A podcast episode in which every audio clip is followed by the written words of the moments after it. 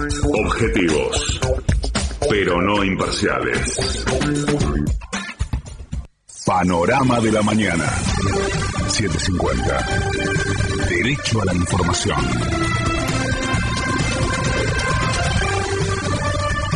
Hora 6, un minuto, la temperatura en Buenos Aires es de 12 grados 9 décimas, el cielo está nublado, humedad 74%.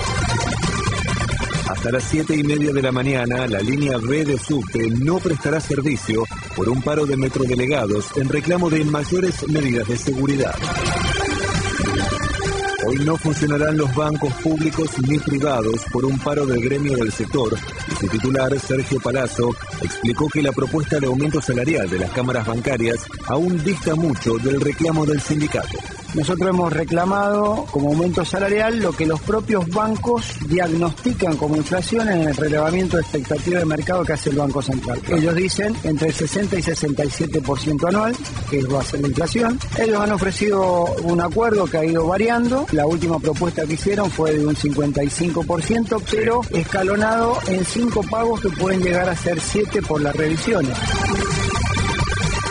Este jueves, ANSES abre la segunda etapa para la inscripción al bono de 18 mil pesos para trabajadores informales y el trámite deberá realizarse desde la página web del organismo. A partir de las 12 del mediodía, Alberto Fernández participará de la Asamblea Anual de la Confederación Argentina de la Mediana Empresa.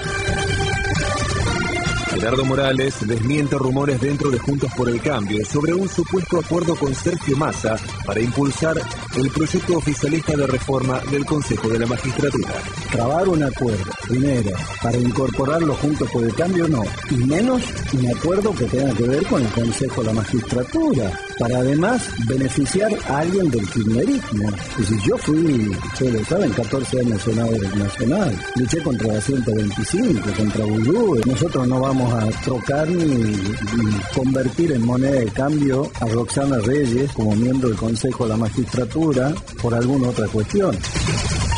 Tras la revelación sobre el ex canciller Carlos Foradori y el acuerdo que firmó con el Reino Unido estando ebrio, la abogada Valeria Carreras apuntó contra Mauricio Macri y lo denunció por traición a la patria. No le echemos la culpa al presunto borracho, porque estaba cumpliendo una política de Estado que incluía borrar del mapa a las Malvinas, no sé si se acuerdan, y que continúa con toda una ideología que es regalemos las Malvinas a cambio de las vacunas. No es casual. El convenio o comunicado Forador y Duncan fue parte de una política totalmente entreguista.